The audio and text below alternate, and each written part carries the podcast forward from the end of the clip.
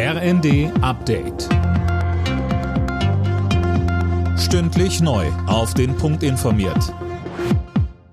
Ich bin Gisa Weber. Guten Abend.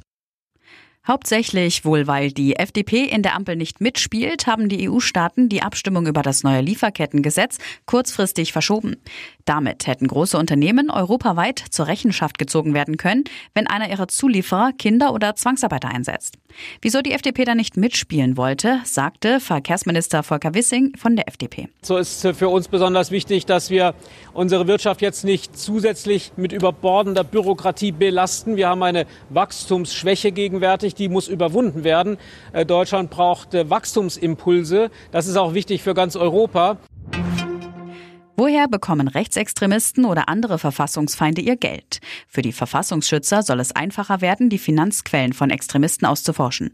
Einen entsprechenden Gesetzentwurf bereitet Bundesinnenministerin Faeser vor. Für uns ist entscheidend, dass wir die finanziellen Ströme in rechtsextreme Netzwerke unterbinden.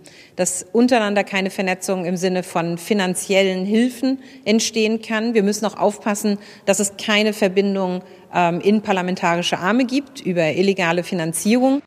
Auch jetzt kann der Verfassungsschutz schon tätig werden, die rechtlichen Hürden sind aber hoch. Die Inflation in Deutschland ist im Januar unter die 3-Prozent-Marke gefallen.